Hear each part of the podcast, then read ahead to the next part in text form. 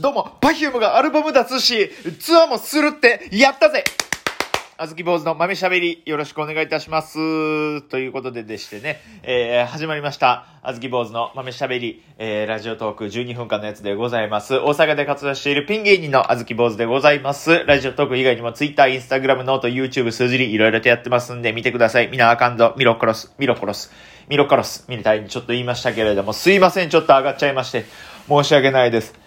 ちょっとごめんなさい。もうテンションの方がですね、メーターで言うところちょっと振り切っちゃいましてね。はい。あの、一周回って回ってまして。ごめんなさい。ちょっとあの、紐のあのね、矢印のあの、メーターのね、数字を指す矢印の部分だけがですね、ちょっとごめんなさい。本当に。申し訳ないです。あの、カトリーナかいうぐらいぐるぐる回ってまして。申し訳ないです。カトリーナわからん方はちょっと調べてください。アメリカのハリケーンの名前ですんで。えーよかったら覚えて帰っていただけたらと思いますけれども。いやー、動いた。パフュームがグッと動いた。いやー、楽しみ。いやー、楽しみで仕方ないっすね。いや、めっちゃ嬉しい。やっとライブ。またライブやってくれる。いや、昨日ね、更新した回はね、あの、時間的にはもう発表があった後の時間帯やったんですけど、僕が収録した段階、録音した段階では、まだ発表されてなかったんで、いや、もうそこからのもギャップと言いますかね。今がもうすっごい嬉しいですね。これでやっとライブ行ける。まあそうですね、前回でも言ったんですけど、そのね、あの、唯一残念なのは、あれですね、パフュームが、その、豚を買うことはなかったっていうのだけちょっと、パフューム牧場非開設っていうようなことだけがちょっと、名残惜しいですね。絶対行ったんやけどな、パフュームの牧場とかあったら。パフュームオーバーオールとかあったら絶対買おうと思ってた。アルバムが出たんですよ。皆様ご存知の通り。アルバムが出たというか出るんですよ。7月27日にオリジナルアルバム、プラズマ。こー。こーですよ。こー。嬉しいわ。2018年にリリースしたフューチャーポップから約4年ぶりのオリジナルアルバムとなる本作。これまでにリリースした再生、タイムワープ、ポリゴンウェーブ、フロー、さよならプラスティックワールドに加え、最新曲を含む計12曲を収録。シティ感あるシンセサウンドやファンク、ベースミュージックなどの多彩なエッセンスが散りばめられた軽快なドライブや気分転換にもふさわしいスムースでアーバンなエレクトロポップアルバムに仕上がっています。何言ってるか分からへんね。何、何言ってるかわからん。これは。何言ってるかわからんけど、絶対にええねん。これは。ああ、ファンク、う、この辺はわかるわ。ドライブや気分転換、わかるわかる。スムース、スムーズじゃないねん。こ、ここでちょっと分かれへんなってなって、アーバンで一気に突き放されたわ。分かれへん。アーバンって何やろね。まあでもとにかくアーバン、ね、スムースでアーバンなエレクトロポップアルバムに仕上がってんのよ。楽しみやわ。ほんでこれ完全生産限定版と初回限定版ってかあってね。ね、えー完全生産限定版はフォトブックと特典映像ディスク2枚。初回限定版は特典映像ディスクが1枚。で、完全生産限定版に、その、プラズマオリジナルケース付き Bluetooth イヤホンが付いてくるスペシャルなセットもあるんですって。これがまた楽しみやわ。いいですね。これで、これ知らんかったら気になったんやけどね。公式サイト書いてあるんやけど、固体、液体、気体に次ぐ物質の第4の状態であると言われているプラズマ。この第4形態に入った Perfumeが次々と形を不思議に変える音楽体験をお届けする本作をどうぞお楽しみにっていうことで、まあすごいよね。またまた、またまたまた新しい Perfumeが見れるっていうことやから、すごい楽しみなんやけれども、まあこれは本当僕がね、ひねくれてるせいだとは思うんですけれどもね、僕がひねくれてるせいで思うことなんですけど、あの、パフュームに、その、液体と気体の時期あったかなってちょっと、まあこれは野暮な、野暮ってもんですけど、いやー楽しみです、これが本当に。え？予約ですか？もちろんしますよ、そんなん。もちろんしますさ、ほら。しないわけがない。ほんで僕が楽しみなのはこっち。Perfume ナインスツアー2022プラズマ開催決定全国9都市を巡るアリーナツアーですよ。アリーナですよ。アリーナ。ね、8月20日東京有明アリーナ。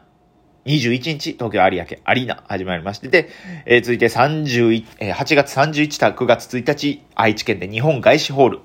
で、9月6日、大阪城ホール、9月7日大阪城ホール。行くね。ここが絶対行くね。で、広島グリーンアリーナ。広島も行きたいな。福岡マリンメッセ、福岡 A 館行きたいな。ビッグハット長野、長野市多目的スポーツアリーナ。ね、宮城で宮城積水ハイムスーパーアリーナ。埼玉スーパーアリーナ、北海道北海北エール。行きたいなマジで。9月、えー、ちゃうか。8月の20日から始まって11月の6日で終える約2ヶ月に及ぶツアー。これ行きたい。全部行きたいな。ほんまに、ほんまに全通とかしてみたいね。もうでも全通できるような規模でもなくなりかけてるからね、パフュームが。いや、もうでかすぎるから、規模が。いや、でも行くのは行くね。まあ大阪、えー、そうですね。9月6日、7日の大阪城ホールは行くのは決定してて、ほんであとプラスでどこ行くかですよね。グリーンアリーナなのか、福岡なのか、広島なのか、福岡なのか、埼玉なのか、愛知なのか、北海道なのか、東京なのか。いやー、どこでも楽しみ。いや、本当にね、もう、ほんまに、楽しみで楽しみで仕方がないですね。いや、人と行きたいね。パフューム好きと。一緒に人と行きたいですね。ご、えー、前回、昨日お話した神奈川の時のライブはですね、ファンクラブ会員限定やったんですよ、確か。でね、僕の周りってやっぱファンクラブ会員がね、あんまりこう、友達とかにいてなくてですね。だからそれ一人やったまあ一人でももちろん十分楽しめたんですけど、僕ね、大概、こういうコロナ禍になる前に Perfume のライブがあったら、もうとりあえずチケットをね、なんかもう三、4枚ぐらいいっぺんに買うてたんですよ。とにかく、行く相手、その時いなくても。なんやったらもう4枚取ってから行く相手探すぐらい。それぐらいいろんな人に Perfume 知ってもらいたいという。もちろんちゃんともうほんま、ほんまもう死ぬ気でチケット売りましたよ、その時は。僕が持ってる手数料とか取らないですよ。チケットの定価だけもろてね。で、行きたい人俺、行きたい人俺、行きたい人俺へんで。で、来てもらって、ちゃんとそれは現金でもらってね、あ現金で定価をもらって、チケット買ってもらって、で、ガーって行くみたいな。ダフ屋じゃないよ。ダフ屋ではないからね。ほんまにそれだけはやめてくださいね。危ないわ。こういうこと言うてたらダフ屋と間違えられて、転売屋とか言われたらね、今転売屋すごいもんね。ボコボコに叩かれまくってるもんね。危ないわ。一回あったわ。大阪城ホールで、転売屋に話しかけられたことあったわ。ね、たまたまその日は行く予定なかったんですけど、バイトが早上がりしましてね。で、行く、行けるなーってなって、でもチケット持ってないな。どうしようと思って、とりあえず行ってみようと思って。とりあえずその、紙とペン持って立ってみようと思って。で、チケット1枚くださいって言って大阪城ホールのね、橋のふもとのところでパッて立って待ってたら、汚いおっちゃんがふわーって来て、なんぼ出せんのって。なんぼ出せんのっていう入りからやったんですよ。なんぼ出せんのって言われたから、あ、ね、これダフやって分かったんで、あ、僕あの、定価のい、なんぼやったかな、定価のなんぼしか、いくらいくらしか出さないですって言ったら、あ、じゃあ、そら無理やわって言って、振り返って行ったんですけど、僕ほんまびっくりしましたね。ほんま、気づいたら僕その、ね、汚いおっさんの背中に向かって唾吐いてました。びっくりしましたね。わあ、あかんあかんって言って。あかんあかんあかんあかんって言って。とりあえず、とりあえず水買って自分の、ね、あ、それ、背中には唾かからなかったですよ。地面に唾パタンと落ちましたけど、そう。水でピピピって流して、ちょっとあの、なんていうんですかね、あの、小型犬のおしっこの後始末みたいな感じで、自分の唾だけペッて流して。いや、でもそれぐらいちょっとあの瞬間、久々にパーンなる切れ方してまいりましたね。でもパーンなる切れ方したんやったら怒鳴りつけろよって話ですよね。そこで唾を吐くっていう、なんすかね。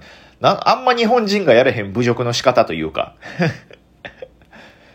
ね割とその、その抵抗というジャンルの中のでも、非常にその、ドン引き率が高い行動をとってしまったっていうのは、もうほんまに今でも反省ですね。だからこれほんま笑って話せるようなことじゃないんですけどね。ほんまに。これ聞いてる人もみんな今引いてるでしょうし。笑ってる人一人もおらへんかもしれへんから。皆さん、これも皆さんの心の中に留めといてくださいね。いや、だからね、もう、ダフ屋ではないっていうことだけ、ダフ屋じゃないから。で、まあまあ、あれなんですけど、で、結局その後ね、ライブ行けたんですよ、それも。それがね、パフュームと星野源の対バンライブやったんですよ。絶対無理やと思ったんですけどね。絶対無理やと思ったんですけど、こう、ね、お姉さんぐらいの世代かなの女性がパーって僕のとこ走近寄ってきて、ね、開演時間ギリギリですよ。もう無理かなって諦めかけたその時ですよ。諦めかけたその時、お前嬉しそうに届けてくれ、ごは、ごめんなさい。ごめんなさい。すいません、すいません。これ誰やったっけ？一瞬。これで、これ誰やったっけな？湘南の風じゃないね。ギフト歌ってはる人やね。あー、名前出てこへん。なんか出てこへんな。これ、ハッピー。なんか、ハッピー、ハッピー、ハッピーおじさんズ、ハッピーおじさんズなんですけど。ね。諦めかけたその時おば、ね、おばちゃんって言ってもうた。お姉さん。お姉さんぐらいの女性って、最初に、最初に丁寧に言うたのに、ちょっとテンポ崩れたらもう素でおばちゃんって言うてもうてた。気遣いがもうゼロ。終わりや。まあ、け、まあ、おばちゃんがね、ほんで話しかけてくれて、よかったらってチケット1枚譲ってもらったんですよ。え、なんで僕譲ってくれたんですか？他にも人おるのにって聞いたら、あの、パフューム T シャツ着てたんでって言ってくれて。まあ確かに僕バイトやったんですけど、普通にパフューム T シャツでえー、行ってたから、だからそれを見て、あ、この人やったらほんまにファンだと思ってチケット譲ってくれたんですよ。ありがたいですよね。まあでもどうしよう今回はさすがにね、コロナ禍ですからあんまりね、芸人友達誘って、行こうや行こうやっていうのも結構はばかりますからね。わー、楽しみやな。でも行きたいな。いろんな人連れて行きたいな。マキシとかね、ビスブラの原田さんとか連れて行ったことあるんですよ。あと、岡林っていうね、あの、今税理士やってるんですけど、あ、でもあ、あれはあんま嫌やったな。その時京セラドームやったんですけどね。あの、巨大な薄い幕に Perfumeを投影して、その目の前で Perfumeが踊るっていう。だから何人も Perfumeがいるっていう状況やったんですけどね。それ、なんか何枚もスクリーンがあって何人も映ってるんですよ。ほんまに。それ見ながらビスブラの原田さんが終わった後に、あれすごいなって。ナルトの魔鏡氷晶みたいやったなって、もうものすごい興が冷めること言うてきて。もうこいつ京セラドームこいつ上から叩き落としたのかなって思いましたけど。まあだから連れてく相手は大事ですよ。まあ皆さんもよかったらパフュームアルバム買ってください。話しましょう。ライドン